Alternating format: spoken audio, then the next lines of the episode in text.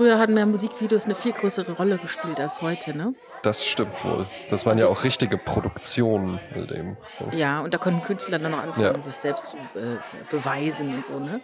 Ähm, und äh, es gibt ja unterschiedlichste Musikvideos, die äh, teilweise die Filmproduktion vorangetrieben haben, ne? wie dieses eine von Michael Jackson, wo die über den Kopf so schütteln und äh, Black or White, ne? wo die dann die Menschen Ja. sich so morphen. Das war damals ja Millionen schwer, diese Produktion. Heute Ja, kann das ja, jeder ja. mit seiner Insta-App machen. Michael Jackson Scream oder sowas, was so mit Janet Jackson zusammen äh, in so einer, äh, als ob die in so einer Raumkapsel sind und so. Das hat ja. wahrscheinlich Millionen gekostet. Ja, ja, natürlich, natürlich. Teurer als irgendwie ein äh, Film von Wim Wenders. Ähm, und es gab auch ein Video, da hat mich kürzlich der Yoga-Markus drauf aufmerksam gemacht. Mhm. Ähm, ich mag es sehr gerne, wenn man Dinge tut und die sind gleichzeitig, ähm, tun die noch was Gutes. ja. Aber auf eine unaufgeregte Art. Finde ich auch gut. Es gab eine Band, die hieß Soul Asylum. Mhm. Und die hatten einen Song, der hieß Runaway Train. Ja. Also ich fand den sehr schlageresk. Das war jetzt nicht mein Style, aber die, die kam so ein bisschen grunge-mäßig rüber. Kannst ne? du mal anstimmen? Na, na, na, na, na, Runaway train.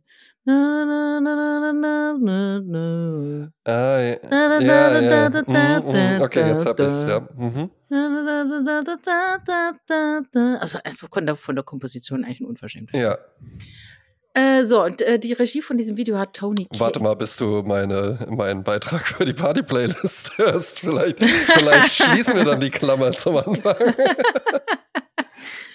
Äh, also Regie hat hier Tony Kay geführt und äh, du siehst die Band, die, die, die, ne, mit, ich sag jetzt mal, fettigem langen Haar, würde ich jetzt so sagen. Ja, wie mal, wie mal halt damals nach aussah. dem Motto, ich habe ein Video dreh, ich darf mir eine Woche vorher die Haare nicht waschen. Ja. Schatz, du musst das verstehen. Ja? ich bin jetzt Künstler. Also da hat man immer wieder die Band gesehen und zwischendurch gab es immer Bilder von verschwundenen und vermissten jungen Menschen. Und da stand immer drunter dass der Name von dem Mensch, der verschwunden ist und das Jahr, seitdem die vermisst sind. Und dann zwischen noch so fiktive Szenen, was aus denen wohl geworden sein kann, so Lola Rent-mäßig. Ja. dieser Effekt.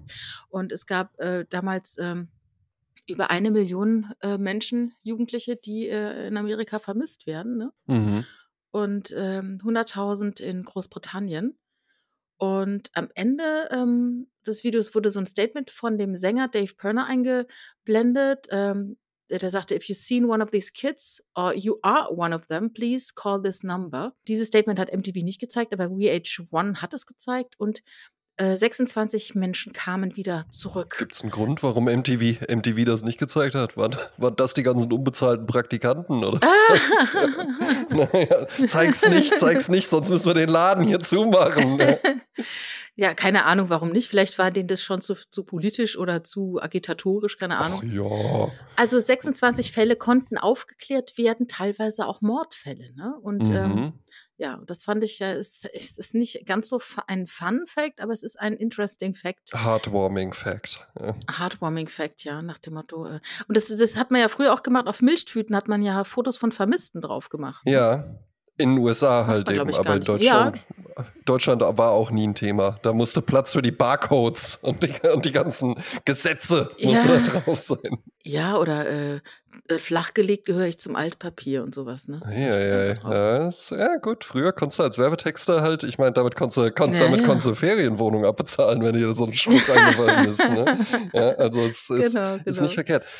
Weil du es gerade erwähnt hast und wir ja äh, dann doch, wie wir schon immer mal festgestellt haben, ein, zwei Jahre auseinander sind, aber du hast ja diese ganze Grunge-Ära anders miterlebt als ich. Genauso wie du ja auch Tokotronik anders miterlebt hast als ich. Ja, ich glaube, ich habe viele Dinge anders erlebt als du, allein schon aufgrund der Tatsache, dass wir zwei unterschiedliche Menschen sind. Ja, auch, auch das, auch das. Aber äh, bei miterlebt, finde ich, spielt das, äh, spiel, spielt nochmal das Alter äh, eine entscheidendere Rolle, als dass man generell zwei unterschiedliche Menschen ist. Weil, also, wann war denn so, was war denn so die Grunge-Zeit? Wann ging das denn so los? Ich würde jetzt irgendwie sagen, so Ende der 80er bis Mitte der 90er, hätte ich jetzt gesagt. Ja, ich sage jetzt mal so pff, 90, 93. Also ich finde schon mit dem Tod von Kurt Cobain ähm, Ja. ist da schon einiges So. äh, dann auch gestorben. Und äh, immer wieder der ähm, Sänger der, oh mein Gott, Smashing Pumpkins, Mhm. der war für mich immer so vielleicht tue ich immer wahnsinnig Unrecht. Der ist eigentlich auch gut gealtert auf eine Art. Also es Ja. ist, ähm, aber der war immer so, eigentlich der brave Bub, der aber auch irgendwie geiler Crunch-Musiker sein wollte. Mhm. So kam der mir immer Ach vor. ja, so, interessant. ich kann auch gut Musik machen, ich kann auch mir die Haare nicht waschen. Mhm. Und, und so sah das immer aus. Mm, Die, die Zeit habe ich damals so erlebt. Ich weiß noch, ich war in Regensburg bei der Inga, die hat damals dort studi- studiert und habe die besucht. Und da kam in der Diskothek auf einmal das Lied. Mhm. Und es hieß so, ey, das ist das Lied, ja. Und dann kam das, und ich habe es zum allerersten Mal gehört, es war Smells Like Teen Spirit von Ja. Nirvana. Mhm. Und alle in dem Regensburger Club sind abgegangen zu Smells Like Teen Spirit. Ne? Mhm. Aber Jasmin Klein Was? blieb cool. Hat sich gedacht, no. Nein, ich, nee, ich blieb nie cool. Ich, also ich bin äh, immer äh, gut auf der Tanzfläche abgegangen, muss ich sagen. Ja, das, äh, das will ich damit auch nicht unterstellen, aber dass, dass es dich, dass du halt eben, du hast ja auch einen sehr, äh, sehr schnellen analytischen Verstand, dass du einfach relativ fix analysiert hast. Ja, das hier ist, das ist hier nichts von Dauer. Wobei es schon Hits sind. Ja, also gerade. Also ich muss sagen, ich fand, ich war nicht äh, unangetastet von Crunch. Ne? Also Mhm. ähm, ich mochte das schon so, diese, also dieses Slacker-mäßige und dieses, Mhm.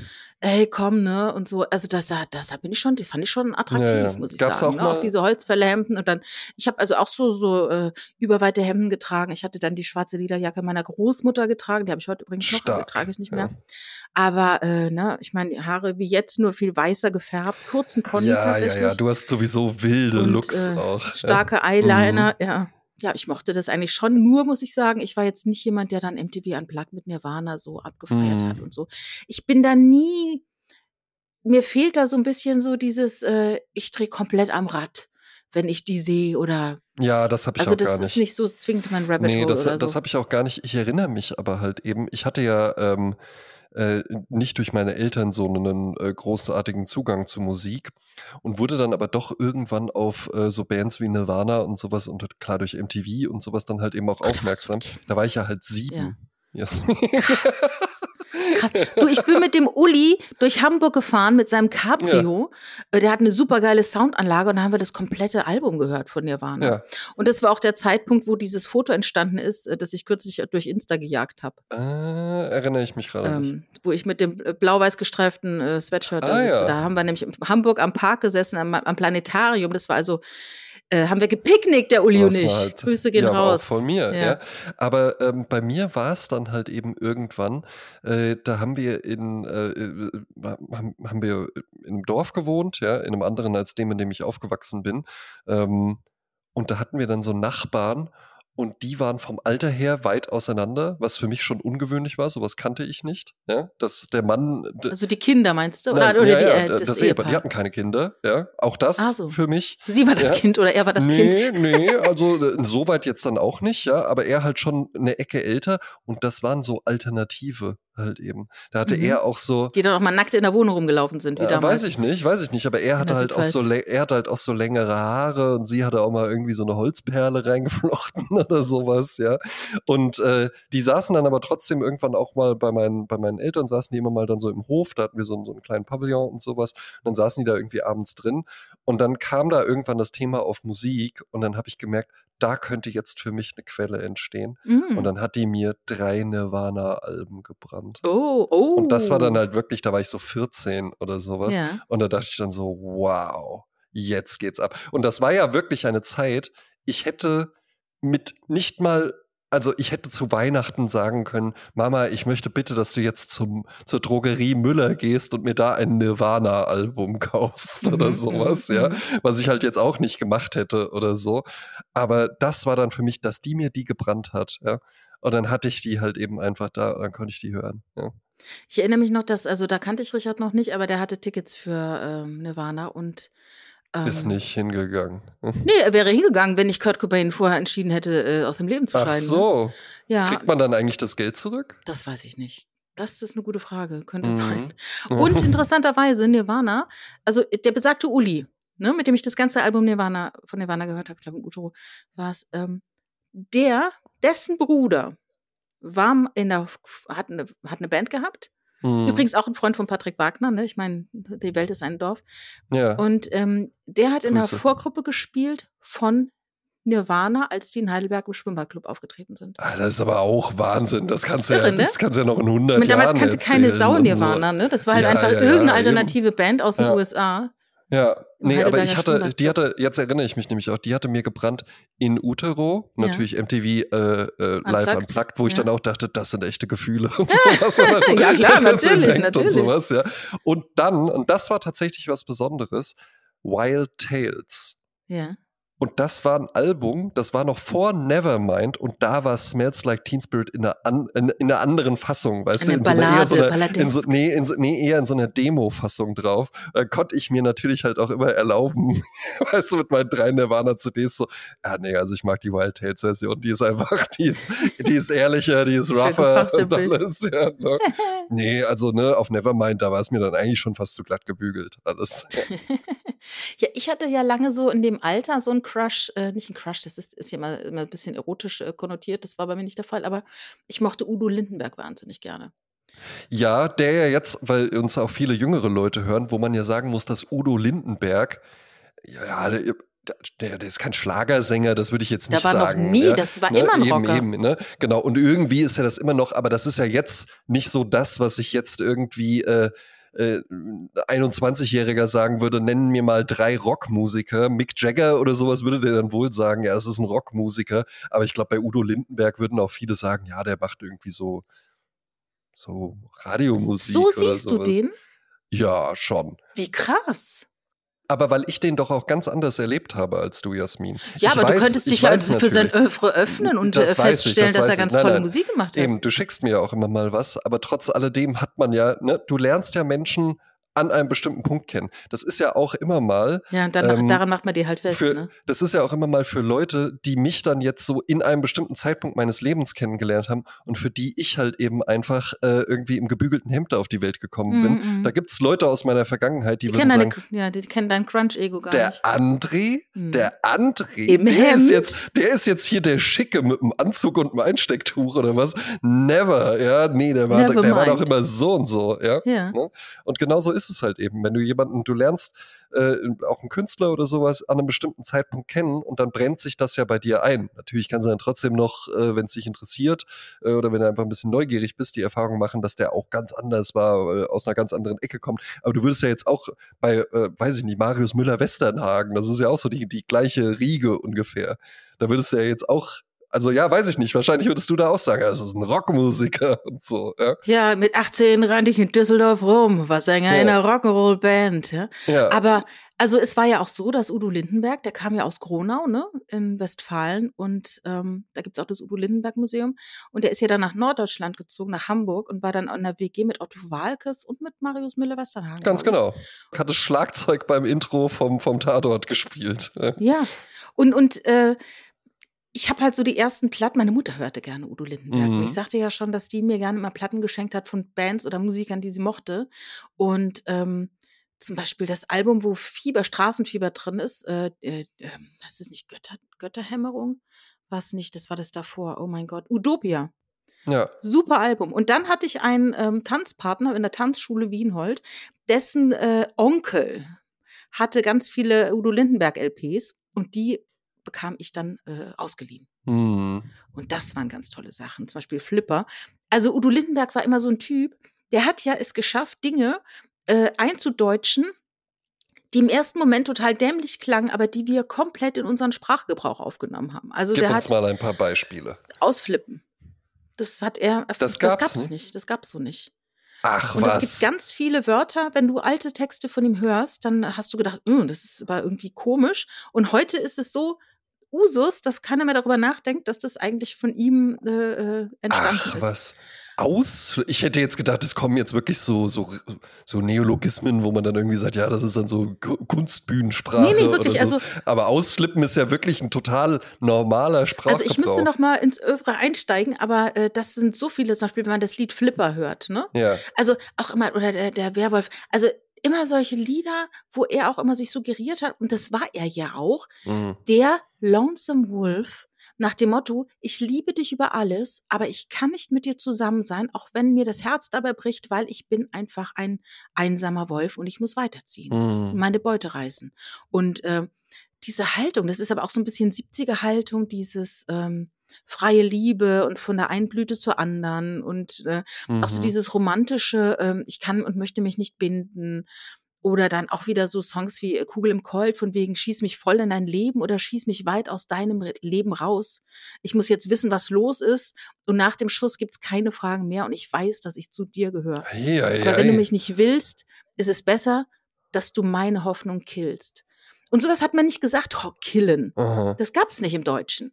Ja. Also das waren wirklich, äh, ich du weißt ja, weiß ja, ich bin so ein Textfetischist und Ja. ich liebe halt wirklich gute Krieg ich nie Texte. mit. Ja. Ja, und das, das hat er wirklich äh, ähm, ganz toll. Und ich bin heute noch ergriffen, oder wenn ich das Lied Flipper höre, hört euch das mal an. Ähm, Gibt es in mehreren Versionen. Und er hat dann aber auch irgendwann an einem Zeitpunkt immer wieder versucht, auch jetzt gerade unfassbar erfolgreich, mit jungen Musikern, Musikerinnen in Kontakt zu treten, mit denen Kooperationen zu machen. Mhm. Und äh, das hat ja auch bei dieser Unplugged ging das ja total durch die Decke. Und was jetzt Mhm. mit Komet und Apache passiert ist, das ist ja, glaube ich, für ihn, ich glaube, der war der erste Nummer eins Hit für Udo Lindenberg. Mhm. Wahnsinn. Ja, und tatsächlich auch, das ist äh, nicht meine äh, Musik, die mich jetzt irgendwie anfasst oder sowas, ja. Aber trotzdem finde ich es interessant, weil der könnte sich ja auch ausruhen. Der könnte irgendwie, äh, Ja, dann, weiß ich nicht. aber ein Macht Künstler kann sich nicht ausruhen. Äh, Ja, ja, aber äh, halt ein echter Künstler nicht. Aber ich Mhm. glaube, es gibt auch genügend, die haben dann irgendwann ein gewisses Plateau erreicht oder so und dann wird nur noch abgegriffen. Ja, dann werden irgendwie hier So die, die Shows gespielt und dann, äh, jetzt aber höre ich aber wirklich auf und sowas, ja. Da Mhm. kommt dann auch nichts Neues mehr. Und dann halt wirklich, ich meine, sowas, das kann ja total nach hinten losgehen, ja. Dass du dann halt wirklich so, was, was steht denn jetzt der Opa da irgendwie mit Apache auf der Ja, Bühne? aber er schafft es ja auch ähm, auf seinen Konzerten wirklich, das sind Happenings. Also es ist jetzt nicht wie Hermann van, oh, Hermann van Veen macht es auch nicht, aber dass er jetzt alleine auf der Bühne stünde mit einem Mikrofonständer und äh, die Mhm. Musik kommt irgendwie aus dem Nichts, äh, sondern der hat ja richtige Familien, wenn er da auf Bühne geht. Ne? Mhm. und lädt ja ähm, komplett, also ganz viele Künstler auch ein, die dort auftreten und äh, ist so mutig auch auf der Bühne, lässt sich in einem Käfig durch ganze, also der, der, der macht Arenen voll, weil du es eben so angedeutet hast. Er Mhm, macht mhm. Arenen voll und die Konzerte sind riesige Happenings. ah, was? Ja? Richtig mit einer Riesenschau. Und also das ist wie, also das ist quasi Helene Fischer für alte Rocker, sag ich jetzt mal. Mhm. Aber ja, aber ja, offensichtlich auch für ein junges Publikum. Oder sagen jetzt die äh, 70er-Jahre-Fans so, ah, der Song mit äh, Clouseau, den der fetzt. Ja, das kann ich mir durchaus auch Nee, vorstellen. der, hat- der akquiriert, der akquiriert doch auch immer wieder dann dadurch neue Zielgruppen. Ja, das denke ich auch, das denke ich auch. Nur wie gesagt, so wie du, du kannst, kann man den da gar nicht mehr so einschätzen. Denkt, was, was will der alte Herr, ne? Mhm. Aber ähm, ja, ich, für mich ist er immer noch irgendwie, äh, also zum Beispiel auch ähm, Stark wie zwei oder sowas, ne? das zieht mir halt den Boden unter den Füßen weg, dieser Song. Mhm. Ähm, Schafft er es auf die Playlist? Passt der irgendwo rein? nee, den kann ich nicht auf die Playlist machen, weil der eine ganz Okay. besondere Bedeutung für Ah ja, hat. gut, nee, nee, dann geht's nicht. Mhm. Ähm, glaubst du, dass das ähm, Künstlern wie Udo Lindenberg oder ich nenne noch weitere, Heino oder auch Karl Lagerfeld, ja, Heino. das sind ja. jetzt alle, ne? Okay. ähm, ja, aber überleg mal, wenn du dir die drei jetzt äh, vor, vor dem geistigen Auge nebeneinander stellst. Mhm.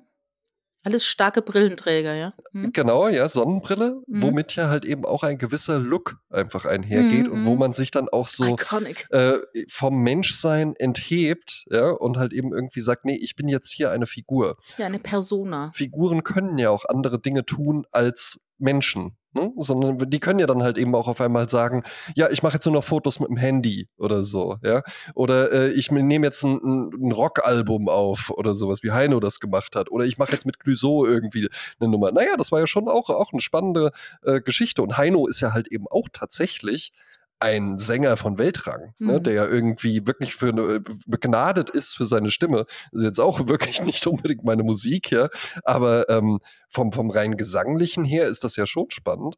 Und dass es aber halt eben auch leichter fällt, sich immer wieder neu zu erfinden und irgendwie zu sagen, ich mache jetzt mal was ganz anderes, was keiner von mir erwartet, wenn du halt eben auch so eine Figur bist, die man dann einfach nur in einen anderen Kontext oder sowas setzen kann. Mhm. Weil man es einer Figur eher halt eben auch lässt, dass die dann einfach mal in einem anderen Setting oder sowas unterwegs ist oder was komplett anderes macht als vorher, als wenn dann halt eben, weiß ich nicht, ob jetzt der Hermann von Feen das genauso macht, wenn dann da halt am Ende, wenn man dann halt auch so sieht, ah, es ist jetzt halt einfach so ein älterer Herr, ne?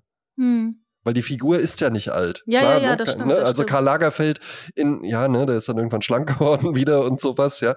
Aber ansonsten hat er sich ja nicht, ne, also das ist, der, der wurde ja jetzt nicht so gesehen, so, oh, jetzt sieht man aber auch, dass der fünf Jahre älter ist oder sowas. Mhm, mhm. Interessantes Phänomen. Und gerade wo wir von älteren Herrschaften sprechen, an diesem Wochenende war die Grammy-Verleihung Ja, und auf der Bühne war Joni Mitchell und das ist ja auch eine große Heroin Ja. meiner äh, frühen äh, Adoleszenz. mhm. Äh, besonders das Album Court and Spark und ich glaube, die ist noch gar nicht auf unserer das Playlist. komplette Album nicht. Also ich liebe Joni Mitchell.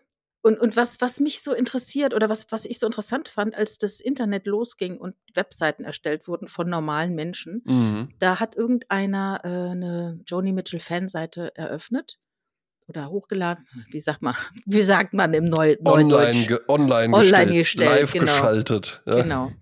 Und über diese Community hat Joni Mitchell eine Fangirl kennengelernt. Und es Mhm. stellte sich heraus, es war ihre leib leibliche Tochter. Ah, Wahnsinn. Und zwar, Joni Mitchell hat im ganz jungen Alter ein Kind bekommen und hat es zur Adoption freigegeben und hat nie wieder von diesem Mädchen gehört. Und zufällig hat dieses Mädchen auch irgendwann ähm, Joni Mitchell Musik gehört und war Fan von Joni Und Mitchell. fand es aber einfach gut. Also die wusste Fand- nicht, die dass das ihre keine Mutter Ahnung, nein. Damals gab es ja noch so geschlossene Adoptionen. Das heißt, ist. Mhm. es gibt ja ganz viele Menschen, da ist ist die Tür zu, die werden nie erfahren, wer ihre, äh, sag mal, wie sag mal, Baucheltern sind, ne? Also wer Ja. äh, biologische Eltern sind, ne? Und manchen ist es ja total egal, manche wüssten es aber gerne, und- aber die Tür ist halt zu. Und durch diesen Zufall, weil die sich da äh, in Kontakt getreten sind übers Internet, hat sich herausgestellt, das ist die leibliche Tochter von Joni Mitchell. Das finde ich wirklich ja, Wahnsinn. Ne? stark. Ja. Ja, und die haben jetzt nochmal Joni Mitchell genommen. Ich habe vor ein paar Jahren mal eine ganz komische Joni Mitchell-Geschichte gehört. Mhm. Und zwar hat die, ähm, ich weiß nicht, ob du das kennst, es gibt doch so Menschen, die sagen, dass aus ihrer Haut so kleine Würmchen aus Stoff wachsen. Hast du davon schon mal gehört? Nein. Also die, die gucken ihre Hand an zum Beispiel und, und glauben, dass aus den Poren kleine Sachen rauswachsen und fotografieren die auch und so. Und ähm, das ist so. Aber du meinst jetzt nicht dieses Phänomen, dass die so auf den Augäpfeln diese Würmchen und sowas und das nee, halt ich glaube, der so- Effekt ist, sie glauben, es wäre so, aber es ist nicht so. Ah, mhm. Und da, da, das, das war nämlich dann irgendwie auch mal irritierend. Das hörte ich über sie, dass sie glaubt, Würmchen äh, wachsen irgendwie oder Stofffäden en, entstehen aus ihrem Körper. Und damit ist sie ins Krankenhaus gekommen. Jetzt, wie gesagt, ich habe es auch nur im Internet gelesen. Ne? Ich habe nicht mit Ja, ihr persönlich gut. drüber gesprochen. Aber auf jeden. Fall hat es mich total gefreut, sie auf der Grammy-Verleihung zu sehen. Sie hat in einem goldenen Thron gesessen und hat dann gesungen. Äh, Both Sides Now. Und das fand ich sehr schön. Interessiert dich sowas? So Preisverleihungen und so? Also ich muss schon von Anfang bis Ende hingucken, damit es mich wirklich interessiert. Aber es gibt wirklich herzerwärmende Momente. Zum Beispiel heute, nee, gestern war es, habe ich im Auto auf dem Beifahrersitz zufällig über X eine kleine Sequenz gesehen, wie Tracy Chapman zusammen mit Luke Combs Fast Car singt. Und ich Ja. habe im Auto geweint, weil es so schön war. Eieieiei. Also sowas kriegt mich immer. Und Fast Car von Tracy Chapman, also dieses Album. Sagt dir Tracy Chapman was? Ja. Also als das Album rauskam, das muss so 87, 88 gewesen sein, alle sprachen von Tracy Chapman. Und wenn jeder von irgendwas spricht, dann habe ich ja schon gar keinen Bock mehr. Und dann ähm, saßen wir bei Christoph im Garten und es lief Musik und ich war wie elektrisiert. Und zwar lief For My Lover.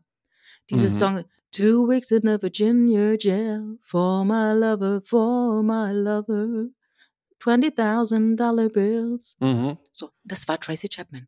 Und das war richtig, oh mein Gott, ist das gute Musik. Und dieses Album, das ist wirklich das Album dieses Sommers. Und ähm, da ist auch Fast Ja. Car drauf. Ne? Und das ist so, Eben. dann ist so eine Textzeile. You got a fast car? Is it fast enough so we can fly away? Make, Mhm. Maybe we make a decision. Dieses, and remember when we were driving, driving in your car? Und dann, I had the feeling that I belong and I had the feeling I could be someone, be someone. Und das, und da habe ich das gesehen und da standen die Leute auf bei den Grammys, die ganzen Musiker und haben das aus dem Herzen mitgesungen, dieses Lied. Und das Mhm. finde ich immer wieder so erstaunlich, wie Musik doch irgendwie wie so zwischen uns und dem Universum steht und uns in eine ganz andere Geisteszustand versetzt, wo man so ach, ich weiß ich heulen kann, glücklich sein kann, beseelt sein kann, sich verbunden fühlen kann mit anderen. Das ist Wahnsinn. Ja, wo es einen halt eben einfach anders anfasst, als wenn ich dir jetzt das äh, so erzählen würde oder so. Ne? Ja, ja, und, und äh, ja, ich weiß auch nicht. Und natürlich noch Erinnerungen mitschwingen und so. Mhm. Ne? Darum mhm. hören ja auch Leute gerne ähm, Songs aus ihrer Jugend, weil sie dann wieder diese Energie von früher spüren. Ja, ne? was man dann ja auch wirklich tut ja, für ja. den Moment, weil es ja, halt eben eine, eine, Suggestion ist. Aber war nicht auch äh, dieser Song Fast Car irgend, irgendeine Geschichte, erinnere ich mich, ich habe das auch gehört mit der Grammy-Verleihung, und dass die dass sie, als sie den das erste Mal live gespielt hat, dass das gar nicht, dass sie da gar nicht eingeplant war oder so und deshalb dann oh, stimmt, äh, da halt den Song wirklich nur mit Gitarre performt hat und dadurch diese ikonische, äh, per, äh, also dass das eigentlich ein, ein richtig durch äh, Studio produzierter Song war und dass sie das dann da aber nur mit der Akustikgitarre spielen konnte und das dadurch dann noch mal eindrücklicher war. Ja, es war so, sie war überhaupt nicht berühmt und ist 1988 in London beim Solidaritätskonzert für Nelson Mandela aufgetreten. Und sie ist ja. einfach nur mit ihrer Gitarre äh, auf die Bühne gekommen und hat dann äh, mit Leuten gespielt wie ähm, Phil Collins, äh, Peter ja. Gabriel, Whitney Houston und so weiter, ne? Im Wembley Stadion. Genau, und, und das waren halt irgendwie in 60 Länder übertragen, 70.000 Leute, ne? Und dann wo du, wo du gerade Phil Collins erwähnt hast, da habe ich auch einen ganz, ganz interessanten Fun-Fact letztens gelernt, äh, den ich jetzt einfach mal mittendrin, ja, es ist der mittendrin Fun-Fact, ja, der jetzt kommt. Und zwar ähm, hat ja Phil Collins unter anderem auch so einen ganz ähm, speziellen Schlagzeugsound geprägt. Mhm. Ne? Und zwar so dieses hallige Schlagzeug, was dann aber irgendwie so abgeschnitten ist wo man mhm, ja jetzt mhm. irgendwie auch sagen würde, es ist so dieser typische 80s Schlagzeug-Sound. So Genesis-Sound, ja. Genau, ne? Aber das äh, wirklich halt so dieses Hallen, aber der Hall ist dann irgendwie so abgeschnitten. Ah ja. So und das ist hm. eben, und das ist wohl wirklich äh, durch einen Zufall einfach nur entstanden. Da war Phil Collins im, im Studio, ähm, um halt eben Drums einzuspielen. Und äh, irgendwas funktionierte mit den Mikrofonen nicht. Und ähm, es zeichnet dann halt eben nicht über die Studiomikrofone auf, sondern über die Mikrofone, die oben an der Decke hingen. Ah. Und die eigentlich nur dafür da sind, dass man sich mit dem Typen hinter der Scheibe unterhalten kann, dass der einen mhm. hört. Ja? Das heißt, die gar nicht dafür gedacht sind, wirklich so einen langen Hall aufzunehmen. Und eigentlich so, ich weiß, äh, weiß nicht, welches Stück es war, ja, aber eigentlich sollte der, der Hall wirklich so komplett drauf sein. Dadurch, dass es aber nicht über die Studiomikrofone aufgenommen wurde, sondern eben nur über diese Deckenmikrofone, entstand dann eben dieser Klang, weil die dann den quasi den Hall, wenn der abklingt, dann nehmen das die Mikrofone unter der Decke schon nicht mehr auf. Ja, ja, ja, ja, wird so ja? abgesaugt. Und so wurde, ist dann wirklich zufällig dieser Effekt entstanden, der ja dann in ganz, ganz vielen Songs wirklich verwendet wurde, eben nicht nur bei Genesis, ja, sondern mhm. bei der ja wirklich so ein prägender Sound, der einfach nur so zufällig entstanden ist. Ja, siehst du, der Phil Collins ist der Udo Lindenberg des Schlagzeugs. Eben, könnte man sagen, ja, ne, ja. sagen auch viele. Ja, ja. ja. ich sag's jetzt auch. Ähm, ich möchte noch kurz einen, einen Nachtrag machen, äh, weil das eben so schön organisch kam. In einer früheren Folge, ähm, regelmäßige Hörerinnen und Hörer können das sicherlich ad hoc beantworten, haben wir uns mal gefragt, wann hört man damit auf, ähm, Twitter zu sagen und mhm. akzeptiert einfach, dass das jetzt X heißt. Mhm. Ähm, die Umbenennung fand ja statt am 24.07.2023, äh, habe ich gerade die Meldung gelesen. Und der Zeitpunkt ist jetzt es ist der 6. Februar, ungefähr 20.21 Uhr, weil da hat Jasmin Klein einfach ganz organisch von Ex gesprochen. Ich habe auf Ex gelesen und ich würde sagen, damit ist es dann jetzt abgeschlossen. Okay, ja. gut, gut, gut. Ähm, ich habe äh, heute noch mal auch einen Nachklapp und zwar einen Artikel gelesen über Lachgas, also dass Ärzte Alarm schlagen. Ja. Und äh, ich habe nach unserer Lachgasfolge, als ich ja die erklärt habe, was für ein, was für ein Zustand man damit gerät, ja. äh, ganz schön viel äh, Info, also wie sag mal, Zuspruch bekommen, äh, Mails bekommen nach dem Motto, oh mein Gott, davon habe ich noch nie gehört, wie krass ist es, ne? Mhm. Und jetzt ist es tatsächlich so, dass äh, Menschen, die Lachgas nutzen, nochmal als Reminder, äh, da B Vitamin B12 dadurch nicht mehr aufgenommen werden kann und es ja erheblich wichtig ist für ähm, die Nervenzellen, äh, den Informationstransport, mhm. ähm, gibt es ganz viele Leute, die junge Menschen, die nicht mehr richtig laufen können und tatsächlich äh, ein Leben im Rollstuhl droht, weil sie äh, durch dieses Lachgas äh, weil diese Vitamin B12-Aufnahme nicht mehr möglich ist. Das ist irreversibel. Das heißt, du kannst es nicht mehr zurückholen. Also ich will nochmal warnen.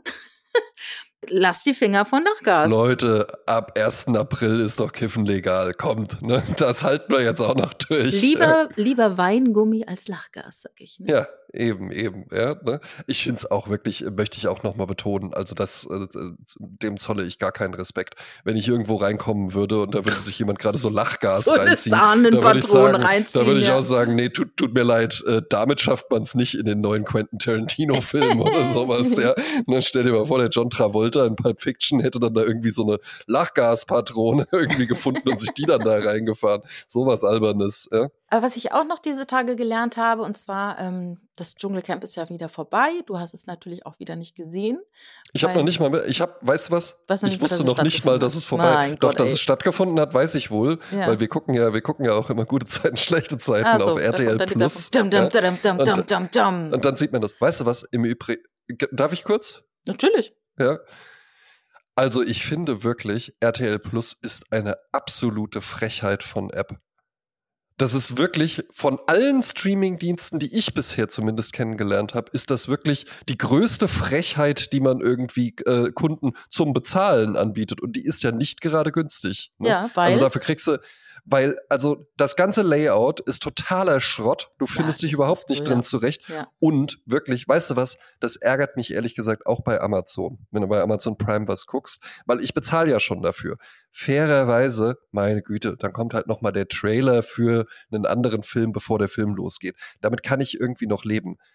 Bei RTL Plus kannst du dir sicher sein, auch wenn die App nach dem achten Mal Neustarten nicht funktioniert, weißt du, was immer funktioniert? Die zwei Werbespots, die noch kommen. Weißt Ja. du was? Das finde ich total irritierend, weil die App bei mir nie abstürzt und ich noch nie Werbung auf RTL Plus gesehen habe. Ist mir noch nie aufge Ständig. Ja, aufgetaucht. ständig. Ständig, also immer, ne, und du, du kannst ja, wenn wir irgendwie äh, im Bett auf dem Notebook oder sowas äh, da uns dann noch die neuen Abenteuer von Joe Gerner reinziehen wollen, ja, ne, dann kommt halt eben irgendwie zwei Amicelli-Werbespots, die werden halt eben auch hoch, vier Ultra KD, äh, äh, K hochauflösend angezeigt und dann danach einfach nur diese wechselnden Punkte in verschiedenen Farben, was einen auch wahnsinnig macht, ja. Hm. Ähm, und dann passiert halt eben nichts. ja, aber komisch, bei mir kommt keine Werbung. Ich weiß Das ist nicht, welches, aber du hast, ich bin halt auch Early Adapter. Vielleicht haben sie mich damit verschont und ich bin dann. Das kann sein. also ich zahle 6,99 habe ich gesehen im Monat. Ja, du bist also eingestiegen, als das auch noch TV Now hieß. Ja, das, hieß ja? zwei, das hat damals 2,99 Euro gekostet. Ich meine, ich gehe die ganzen Erhöhungen mit, weil ich muss ehrlich sagen, auch wenn ich so viele Streamingdienste abonniere, RTL Plus ist tatsächlich mein Guilty Pleasure. Also da gucke ich wirklich am Ja, öftesten. da, da gibt es am meisten, drauf. da gibt's am meisten für dich zu entdecken. Aber ähm, wusstest du, als sie noch TV Now hießen, dass sie dann gesagt haben, ja, hm, oh, ich habe mir hier noch mal so, hab mir hier noch mal so die angeguckt, wie so unsere Zielgruppe, ne, hab, mir- hab mir da halt eben noch mal, mach lieber, kauf lieber auch noch mal die URL TV Now, N-A-U. Wie man es spricht halt. Naja, klar, klar. Mach lieber noch mal so. Ja. Logisch. Ähm, ich habe ähm, im Zuge der Vorberichterstattung vom Dschungelcamp natürlich Ja. mich sehr gefreut, dass Mike Heiter auch im Cast ist, weil ich ja seit Anbeginn seiner ersten Appearance in Love Island äh, ein großer Fan von Mike Heiter bin und auch mich sehr gefreut habe, als Max Richard Lessmann ein Lied über ihn komponiert hat, was man auf Spotify hören kann. Das heißt Mike Heiter, Mega die Mike Heiter. ja.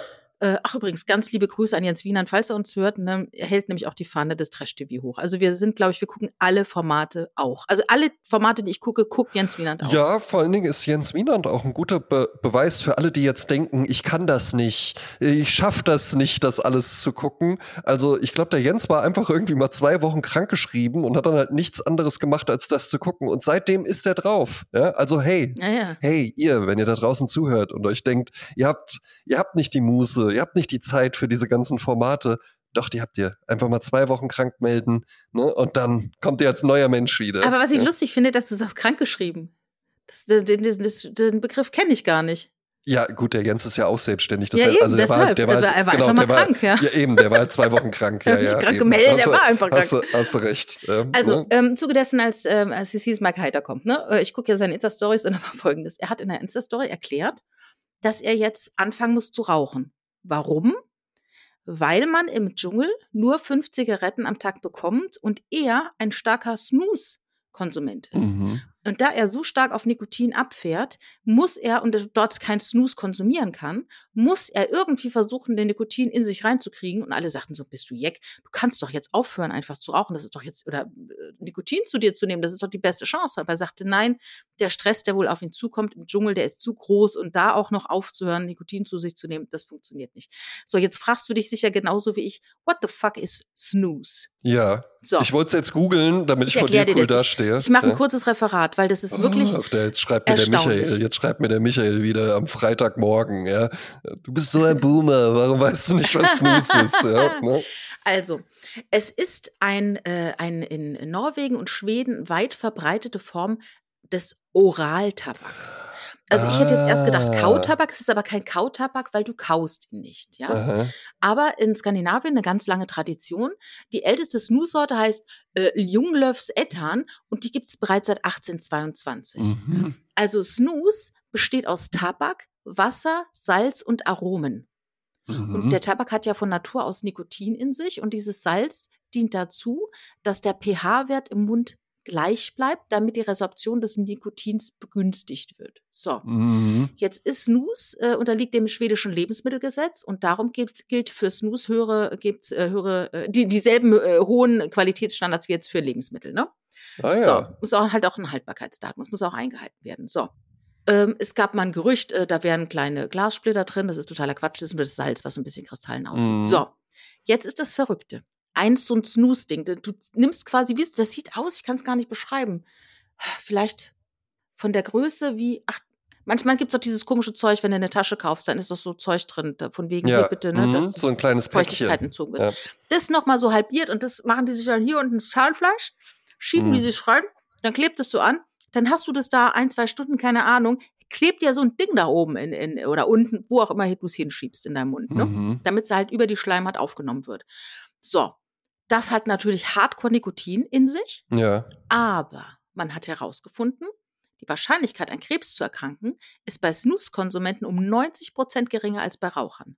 Oh, was? Weil die äh, Krebserregung entsteht durch die verrauchten äh, Chemikalien, ne, die du da äh, einatmest. Und es gibt also keinen statistischen Unterschied äh, in der Lungenkrebsrate zwischen Snooze-Konsumenten und Leuten, die noch nie in ihrem Leben Tabak konsumiert haben. Aber ist das ein Phänomen? Das ist ein Phänomen. In also Skandinavien also, oder, weltweit? Es ist halt auch, äh, für Mike Heiter ist es auch ein Phänomen. Ähm, äh, Wie kommt der denn da drauf? Ja, es gibt tatsächlich in der Jugend, äh, kennt man halt Snooze.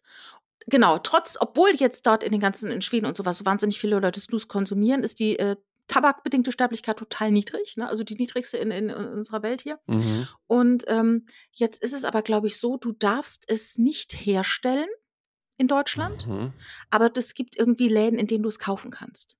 Mhm. Und dann stellt sich mir die Frage, wenn es doch so gesund ist, also ja. gesund ist natürlich bescheuert gesagt. Warum gibt es das dann nicht in der Apotheke? Nee, aber nein, aber warum ist nicht äh, der Verkauf halt möglich? Weil du kannst ja jeden anderen Scheißdreck, der dich zerstört, auch irgendwo überall besorgen, kaufen, auch ja. legal, Alkohol, wie auch immer, ist ja in jeder Ecke. So, aber Snooze darfst du nicht verkaufen. Dann denke ich mir vielleicht, ist die Tabakindustrie dahinter? Man weiß es nicht, dass die sagen, wollen wir nicht, ne? Am Ende mhm. ne, holen die ein Nikotin aus dem Snooze. Weiß ich nicht. Ähm, nee, ich sag dir was, ich sag dir, was dahinter steckt. Hm? Ja, hörst du sie schon kommen? Achtung, Achtung, hier spricht die Style-Polizei. Wenn Sie schon Tabak konsumieren wollen, dann seien Sie doch ein bisschen mehr wie Alain Delon oder André Georg Hase und ein bisschen weniger so ein Typ, der sich so ein Säckchen irgendwie unter die Lippe schiebt. Was sabbert. soll das? Wo ist, wie, wo ist denn die Situation, wo man das dann anwendet und das auch nur nicht abartig ist? Das wäre, damit wäre ich schon zufrieden, wenn mir das jemand nennen. Oh, doch, weißt du was? Genau, in Schweden, irgendwo im Wald, Männer allein im Wald, waschen mit kaltem Wasser, da kannst du auch rumsnoosen. Das kann ja wohl nicht der Ernst von so einem Typen sein, dass er dann irgendwie im Fernsehen... Wenn du vom Kuss dann so, Moment mal, Moment mal, äh, ne, irgendwie, weiß ich nicht, nach dem Sex geschwitzt runterrollen und dann wird sich da... Äh, also morgens mit einem Kaffee draußen stehen und dann da so, so rumsutschen irgendwie unter der Oberlippe. Das ist ja wohl null cool, ja, also das gehört auch verboten. Da haben sie mal was richtig gemacht, ja, die deutschen Verbotsgremien, ja. Das ist ja komplett ekelhaft einfach nur, ja. Und, und weißt du was? Hm? Dann auch noch der Name, ja. Snooze Ja, klingt ja so ein bisschen wie die äh, Snooze-Taste, ne? Willst du auch noch eine Snooze? Und so? Ja, Jasmin, du hast mir das ja geschrieben. Ich habe die ganze Zeit gedacht, davon redest du. Und ich habe immer schon so. gedacht, so, da bin ich jetzt aber mal gespannt, was er aus dem Thema irgendwie raus. Ja, du, aus dem Thema sage ich dir jetzt auch noch was. Hat die Wissenschaft festgestellt, Snooze-Taste ist super gesund.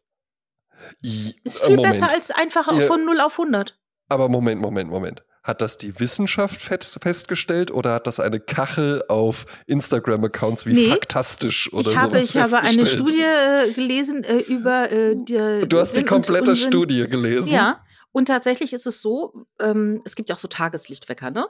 Die Ja. praktisch dir so ein bisschen mit Licht gen, äh, äh, signalisieren, so könnt ihr jetzt auch langsam aufstehen, ne? Oder halt auch Mhm. so Wecker, die deine Tiefschlaf- und, und REM-Phase und sowas äh, ähm, antizipieren.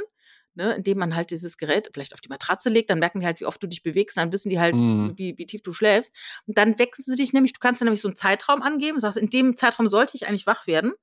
Und dann äh, gucken die halt, wo du in diesem Zeitraum am, am wenigsten schläfst oder am leichtesten schläfst und dann geht der Wecker an, ne? Ja. Damit Mhm. du nicht aus dem Tiefschlaf gerissen wirst. Und wenn du Ja. halt normalen Wecker anhast und du wirst aus dem Tiefschlaf gerissen und dann so, ach du Scheiße, und hast keine Snooze und so, bedeutet es ja, du weißt im Innern, wenn es jetzt klingelt, ich muss aufstehen und ich darf auch nicht mehr einpennen. Also ist es Mhm. totaler Stress.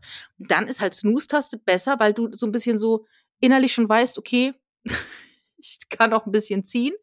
Und dann kommst du so langsam wieder zurück ins Ja. Leben. Und das soll gesünder sein als dieses von 0 auf 100. Bestes Aufwachen würde ich auch sagen, einfach aufwachen. Bestes Aufwachen. Noch besseres Aufwachen ist aufwachen, sich bewusst werden, nee, ich bin jetzt wach und dann klingelt der Wecker. Naja. Und man denkt sich so, wer, weißt du, wer schon war, weißt du, wer hier schon mindestens drei Packungen Snooze weggehauen hat? Ja, ich. Ja. Also, was ich mal auf einer Kachel gelesen habe, The Nap. What is the Nap? Also, was ist Mhm. das Schläfchen? Das Schläfchen ist, wenn du den ganzen Tag am Strand warst, du kommst zurück in dein Hotelzimmer, Mhm. du hast dich gerade geduscht, Mhm. ziehst dir was Leichtes an, Mhm. schmeißt dich einmal kurz aufs Bett, schläfst tief ein, wachst dann wieder auf und weißt, ich mache mich ein bisschen zurecht und dann gehen wir schön auf die Terrasse was essen und trinken. Mhm. Das ist The Nap. Jetzt stell dir mal vor, äh, du wachst auf, ähm, wir sind freundschaftlich in diesem Zimmer zusammen, ja, ne, ja. Und dann guckst du so raus auf den Balkon und dann stehe ich da gerade. Man kann es ja, ne, es soll niemand machen, weil es einen wirklich umbringt. Aber dann stehe ich da und rauche halt so eine Lucky Strike. Ja, das ist ein, das ist ein Foto, was du vielleicht machst. Ja? Aber doch nicht, wie da einer steht mit so einem Kissen unter der Oberlippe. Ja?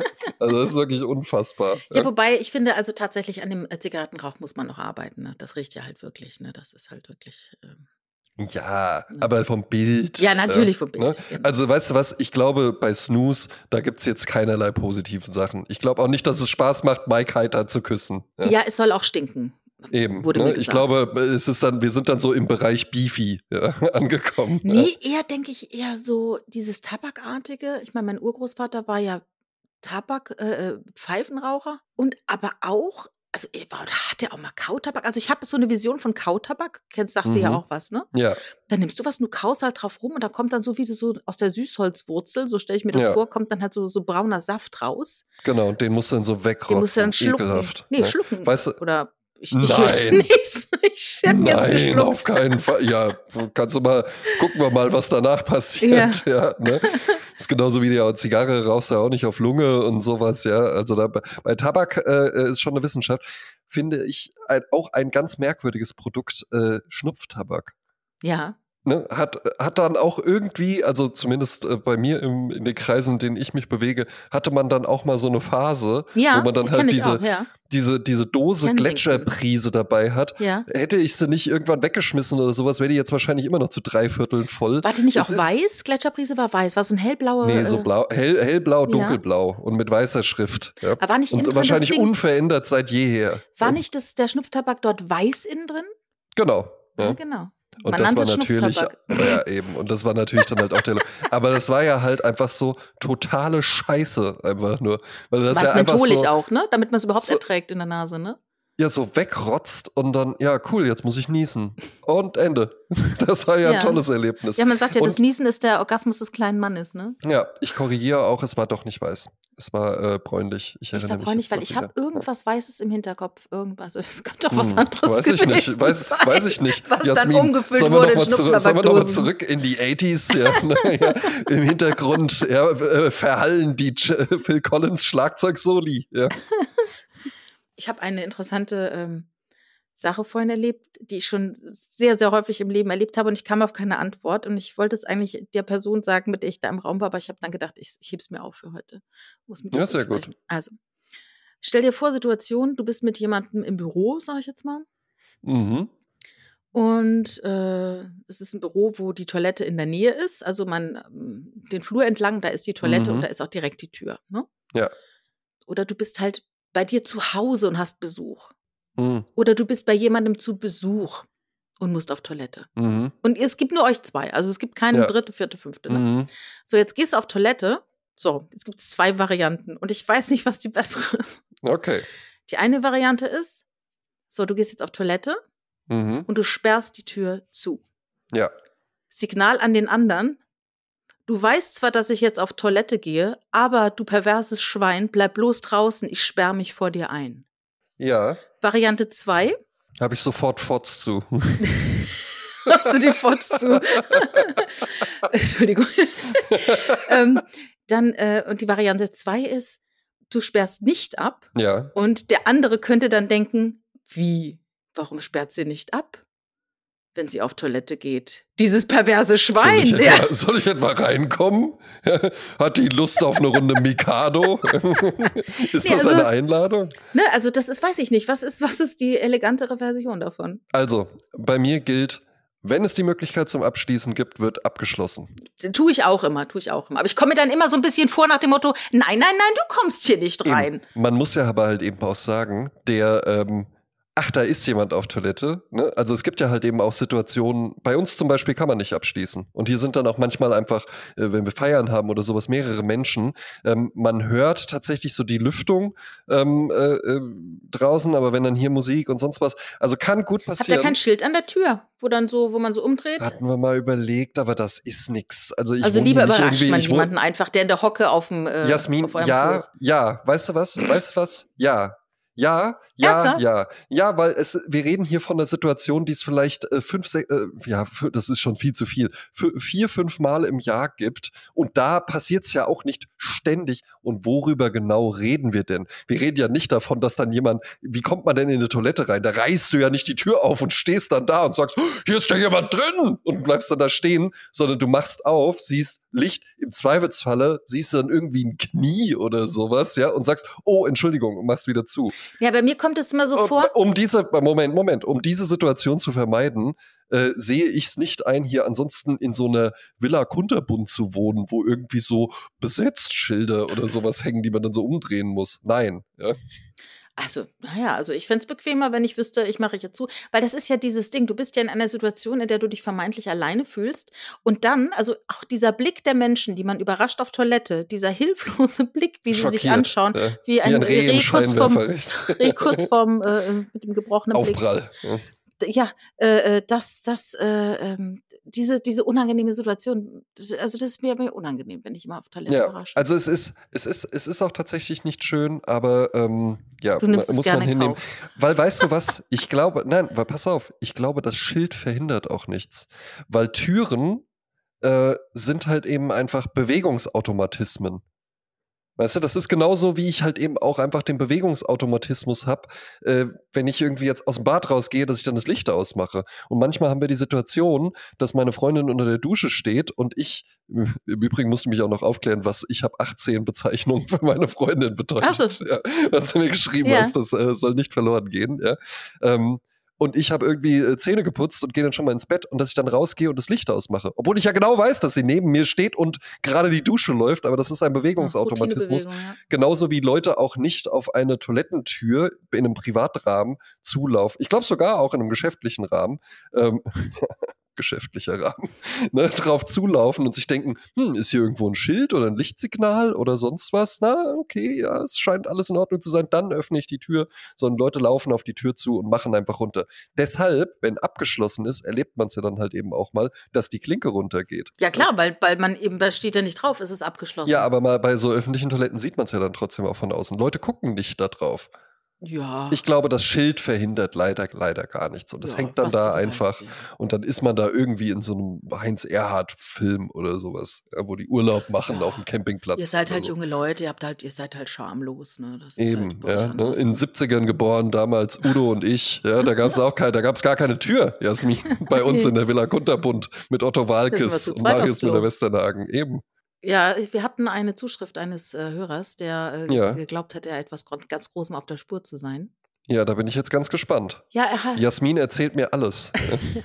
also er hat den Verdacht, dass du geheiratet hast, ohne etwas zu sagen, da du in der letzten Folge mehrfach den Begriff meine Frau verwendet hast. ja, Und tatsächlich muss ich sagen, mir ist in den letzten Folgen aufge aufgefallen, dass du sehr variierst in der Bezeichnung. ja.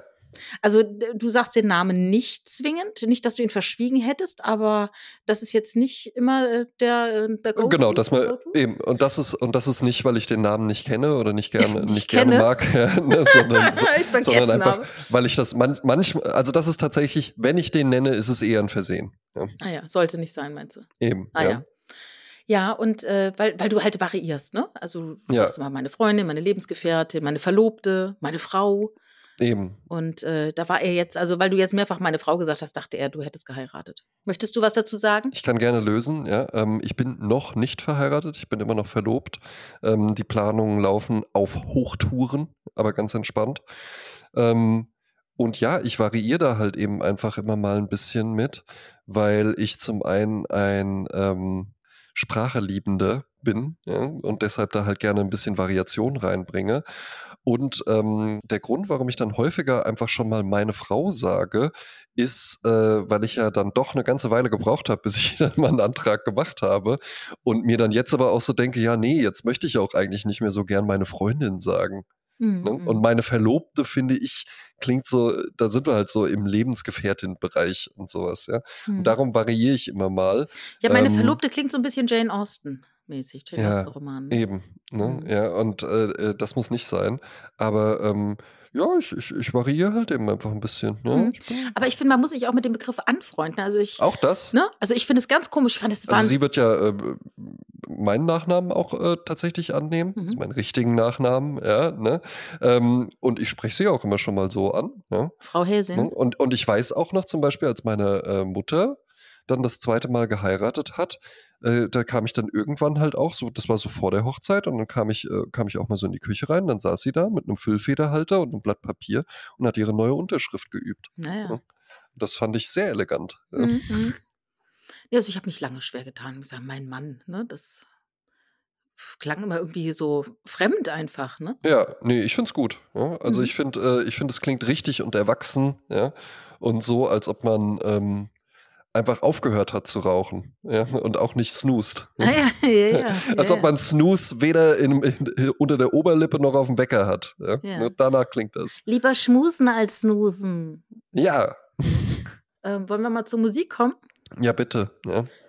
Ich bin so äh, diffus, was Musik angeht heute. Ich glaube, ich bekäme fast eher zwei ähm, Goldlieder zusammen als ähm, ähm, Partymusik. Aber ich habe dennoch, warte mal, jetzt muss ich ganz kurz hier ja, an der Tastatur fummeln, um herauszufinden, wie dieses Lied nochmal hier. Genau. Also, Party Playlist ist ein Lied, das ist mir damals tierisch auf den Sack gegangen, aber ich finde es einfach mittlerweile total gut.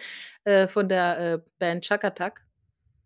Äh, und das Lied heißt Down on the Street. Ich weiß nicht, ob du das kennst. Es besteht gefühlt nur aus dem Refrain, was natürlich nicht stimmt. Ja, es ist doch Down on the Street, down, down. Genau. down. Ja, da kenne sogar ich die Lyrics. Ja. Und dann habe ich einen Song gewählt von Prince. Ne? Ich hatte ja schon mal Prince genommen. Ich war ja auch im Konzert. Und Prince ist ja mein Michael Jackson, sag ich jetzt Ja. mal. Ne? Der hat ja ganz viele äh, äh, Instrumente beherrscht und hat bei dem ersten Album von 1978, das For You heißt, jedes einzelne Instrument gespielt. Und ähm, also war totaler Virtuose. Ich habe natürlich, also 27 Instrumente konnte der. Mhm. Ich wusste gar nicht, dass so viel existieren überhaupt, ne? Aber er konnte jedes einzelne virtuos spielen. Ja. Dann hat er äh, einen riesigen äh, Musikkatalog gehabt. Also gefühlt hat er jeden Tag einen, Song rausgebracht. Und Mhm. ich weiß noch, der Uli, der besagte Uli, den ich eben schon hatte mit dem Nirvana-Album, der war ein riesen Prince-Fan. Der hatte jeden fucking Release, jede Maxi-CD, alles, was es gab an Mixen, Remixen, hatte der alles im Haus. Ich hatte so das Gefühl, man kann nie, und ich bin ja ein Komplettist eigentlich, ne? Vom Herzen her. Und es war immer so schräg. Ich konnte es nicht schaffen, alles von Prince zu besorgen, weil es einfach viel zu viel war. Mhm. Dann war er noch ein großer Kämpfer gegen die Ausbeutung der ähm, Musikindustrie, durch die Musikindustrie. Ne? Der hat ja damals sich, äh, 93 hat er sich ja in äh, Symbol äh, benannt oder The Artist formerly known as äh, Prince, also Tough Cup. Da hat er sich also über seine Musikrechte gestritten und die Veröffentlichungsfrequenz von seinen Werken, weil äh, die Firma was anderes im Mind hatte, Warner Brothers. Und er hat den Minneapolis-Sound erfunden. Er kam aus Minneapolis und äh, das war so eine Mischung aus Funk, Rock, Pop und New Wave in den 80ern. Er hat auch ganz viele Leute protegiert. China, China, China, China nicht China Easton. Sheila E., Madhouse, eine Wahnsinnsband, die habe ich in der Vorgruppe gesehen. Und ich habe Mhm. jetzt den Song genommen vom ersten Album, 78, und da hat er, wie gesagt, nicht nur die Lead-Vocals gesungen, er hat auch die im Hintergrund gesungen, er hat es produziert, er hat das Piano gespielt, die Percussions gespielt, er hat ähm, die Eieiei. Bassgitarre gespielt, die Solo-Gitarre gespielt, er hat es arrangiert, hat die Drums gespielt und den Synthesizer. Und der Song heißt My Love is Forever. Ja, das klingt super. Und jetzt kommt noch was. Ich, ich setze noch mal einen drauf. Ich mache Oh. einen zweiten Goldstandard-Song Okay. von Prince. Und zwar mischt sich jetzt was. Full Circle Moment. Prince hat einen Song von Joni Mitchell gecovert. Oh. Dieser Song heißt A Case of You. Äh, den habe ich entdeckt auf dem Joni Mitchell Tribute-Album, das ich mir damals auf CD noch gekauft hatte. Und ich kannte diesen Song nicht und kannte ihn also erstmalig über Prince. Und ich habe das nicht verstanden, äh, bis, also das heißt ja, and I could drink a case of you and would still be on my feet. Und ich habe es nie verstanden, was es bedeutet, bis ich eines Tages mit einem, ähm, mit einem Winzer aus Kalifornien, der Eieiei. eingeladen wurde in einer, da war ich als Journalistin eingeladen, einem ganz tollen Weinverkostung. Da war dieser Winzer und da habe ich gelernt, a case ist ein amerikanisches Maß an Flaschen, nämlich du hast zwölf Flaschen Wein und das Mhm. ist a case of wine. Und wenn Joni Mitchell singt oder Prince eben singt, I could drink a case of you and would still be on my feet, heißt, ich könnte zwölf Flaschen von dir saufen und wäre immer noch fit. Und das ist ein wahnsinniges Liebeslied, das mich auch umhaut. Also ich möchte jetzt nicht äh, das alles überstrapazieren, wie äh, schwer ich von Musik emotional berührt bin, aber wirklich äh, A Case of You von Joni Mitchell gesungen von Prince, Zucker. Ja, klingt klasse, freue ich mich jetzt schon drauf. Ja. Äh, von mir gibt es äh, zwei internationale äh, Beiträge auch tatsächlich. Also nicht aus dem, aus dem amerikanischen kommt. Wo kommt Prince nochmal her? Colorado, oder? Min äh, nee, äh, Minneapolis. Minneapolis. Mhm. Ja. Ähm, und zwar gehen wir zum äh, einen nach Italien Mhm. und lernen dort Franco Bazziato kennen. Ne? Sagt er dir was? Nein. 1945 geboren, eine riesige äh, Musikerkarriere, war ein italienischer Komponist, äh, po äh, parteiloser Politiker war er natürlich auch noch und war vor allen Dingen aber halt eben auch ein italienischer Cantautore. Und so werden in Mhm. Italien äh, Sänger von Populärmusik bezeichnet, die vorwiegend selbstgeschriebene Lieder vortragen. Das fand ich ganz, ganz schön. Erstaunlich finde ich tatsächlich, ähm, hat sein erstes Album, lass mich gucken, 1971 veröffentlicht, seinen ersten Spielfilm dann aber 2003. Und das Ach, finde ich auch ganz toll, irre, wenn Leute ja, dann halt eben 60, so, ja. so spät nochmal irgendwie, irgendwie sich sagen, ach komm, das mache ich jetzt mal. Und ähm, von dem habe ich einen ganz, ganz tollen Song mitgebracht, der wahnsinnig gute Laune macht, der euch jetzt sofort in den Frühling reintanzen lässt. Und es ist Centro di Gravità Permanente. Ist auch ein Liebeslied. Frei, frei übersetzt, glaube ich, heißt es irgendwie sowas wie, äh, es dreht sich alles nur um dich. Ja, Ah ja, ja, okay. ja. Ja, schön. Also toller, toller Song. Ja. Ähm, und danach geht's rüber nach Japan. Ja? Mhm. Und dort treffen wir Miki Matsubara. Äh, Das war eine japanische Sängerin, auch 2004 ähm, äh, verstorben. Wieso auch 2004? 2004 verstorben. Ähm, und offensichtlich habe ich mir so ihren Hit rausgesucht. Äh, es ist totale Anime-Main-Character äh, äh. Ja. Intro-Musik Ähm, quasi, die ein total. die Fliegen total, lässt. die total gute Laune einfach nur Ja. macht, ja. Ähm, und der Song ist auch tatsächlich mit, äh, mit so ihre, ihre bekannteste äh, Nummer und ihre Debütsingle. Und die heißt Mayonaka no Door oder Stay With Me. Ah, ja. Und das wird auch immer im Refrain gesungen. Wird dir sicherlich auch gut gefallen. ja. Und äh, über Takis müssen wir dann das nächste Mal sprechen. Über Takis sprechen wir das nächste Mal und ähm, da wird vor allen Dingen zu, nicht zu klären sein, wie schmecken sie denn, sondern wo kommen die auf einmal her und warum sind die so verdammt teuer? Hast du die gegessen? Ich habe die, ich hab die wohl schon mal gegessen. Also ich weiß, was Takis sind, ähm, weil ich immer schon so eine gewisse Affinität auch einfach dann für äh, süß und salziges aus dem Ausland oder so hatte oder auch Getränke oder sowas. Du kannst ja auch, kannst ja eine, eine Sherry Coke kaufen oder du kannst dir halt eine US Sherry Coke kaufen, die dann 2,50 Euro mehr kostet. Und das mache ich dann aber auch manchmal, weil die dann halt tatsächlich anders schmecken. Und Takis schmecken natürlich auch anders, als wenn du jetzt so Chio Tortilla Chips oder sowas kaufst und haben ja dann auch noch so diese besondere Form. Aber ich finde es komplett absurd teilweise, weil die jetzt auf einmal so flächendeckend überall erhältlich sind und nicht nur in so einem Spezialkiosk oder sowas. Also ich muss sagen, wenn ich an Takis denke, habe ich direkt Speichelfluss. Hast du da so Appetit drauf? Findest du die so lecker? Nein, gar nicht. Aber, aber das ist halt so krass. Ja. Mein Gehirn sofort, wenn ich daran denke, wenn ich die Packung vor mir sehe, sofort so, also der Körper wehrt sich sofort gegen die Schärfe, Ja. indem er halt Speichelfluss Ja, und ich meine, da kostet dann so eine kleine Tüte irgendwie 4 Euro oder sowas. Euro. Ja, Hm. also ja, okay. Hm. Jetzt, da, das ist eigentlich auch schon alles, was ich dazu sagen kann, ja. Aber beim nächsten Mal, vielleicht, beim nächsten Mal vielleicht noch mehr, ja. Ja, können wir eine Live-Verkostung vielleicht machen. Eben, eben, ja. Ähm, ja, äh, ich denke, das war's dann für heute. Ich wollte jetzt noch irgendwie auf äh, Centro di Gravita Permanente irgendwie was finden. Ich versuche mich ja gerade so ein bisschen in Italienisch, aber ja, ist auch schwierig, ne? Ja, es ist tatsächlich. ne, äh, Das Schlimme ist bei mir, da ich ja Spanisch gelernt habe und äh, vermischt sich das dann immer Mhm. wieder mit Italienisch, ne? Ja, Permanente. es sind halt eben einfach alles romanische Sprachen, ne? Ja. Tu soltanto tu. Aber das wäre toll. Also es würde uns beiden ja auch wahnsinnig gut stehen. Ja, Ne? Albano und Romina Power quasi, wir zwei. Eben. Ja. Molto bene. So, ciao Bella. Das ist nämlich mein Ding. Das ist nämlich mein Ding. Genauso, ge- genauso, genauso. Weißt du was? Ja, aber Jasmin, kommt da das noch, da das noch ganz kurz zum Schluss. Weißt du was? Das ist ja genauso, wie ich auch 30 Sekunden lang den Eindruck erzeugen kann, so, na doch, am Klavier, das ist doch nicht schlecht und so. Dum, dum, dum. besser, besser, ich, Jasmin, ich schwöre es dir. Ich mich, Elise die ersten drei ich, ich weiß halt auch noch, als ich den Julian Leithoff, mit dem ich früher den Podcast hatte, der ja wirklich dann auch Klavier spielen kann und sowas. Und Der dann ist ja da auch, Multi- ist ja Multi-Instrumentalist, ja. Dann haben wir uns da auch so im Studio getroffen und dann habe ich mich auch so dran gesetzt und der meinte dann auch so, ah, ist aber auch nicht schlecht, ist mir so jazzig, bluesy und sowas. Und dann habe ich halt auch so, ja, so äh, nur eine kleine, kleine, kleine Impro. Improvisation einfach eingehauen. Und dann irgendwann hat er halt eben gemerkt, dass es danach auch einfach nicht weitergeht, sondern dass es dann einfach wieder von vorne anfängt. Und genauso ist es halt eben auch, wenn ich beim Italiener reinkomme mit wehendem Winter Wintermantel und ruft Ciao Antonio, come stai? Eh, eh, tu mi portare una pizza con eh, eh, co- pepperoni Funghi. eh, con funghi, Funghi e cipolla. e, e, e tu mi portare una birra e un altro birra Antone Kaffee con Mazza Kaffee und so. Und das war's aber halt eben auch. Genau, Wer einer ist- fragt nach. Wehe einer fragt nach. dahinter? Ja, aber Jasmin, das hat ja schon dazu geführt, dass da auch so alte Italiener dann so, ja, und aus welchem Teil Italiens kommst du und so, was mich gefragt haben. Und ist dann, halt- äh, es ist halt- Coca-Cola, Es äh. ist halt nur so reines Bestellitalien. Dann einfach wieder von vorne. Ciao, Anton, come stai? Voll so in die Luft gestarrt.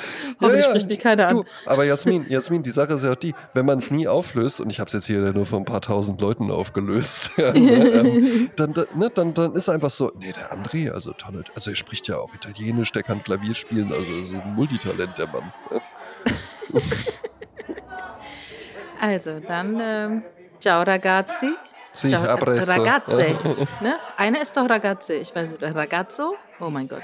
Ach, Cappuccini, ja, sprechen Sie Espressi. kein Italienisch, ich muss hier raus, ja. Bye. Das ist Englisch.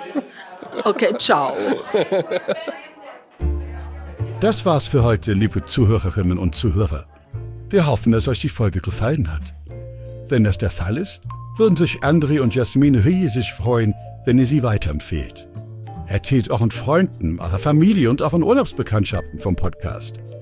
Vergesst auch nicht, ihm auf eurer bevorzugten Plattform zu folgen, damit ihr keine neue Episode verpasst. Wenn ihr den Podcast unterstützen möchtet, hinterlasst bitte eine Bewertung. Das hilft enorm, mehr Menschen zu erreichen und die Strezzatura Community zu vergrößern. Vielen Dank fürs Zuhören. Wir freuen uns schon darauf, euch beim nächsten Mal wieder bei Sprezzatura begrüßen zu dürfen.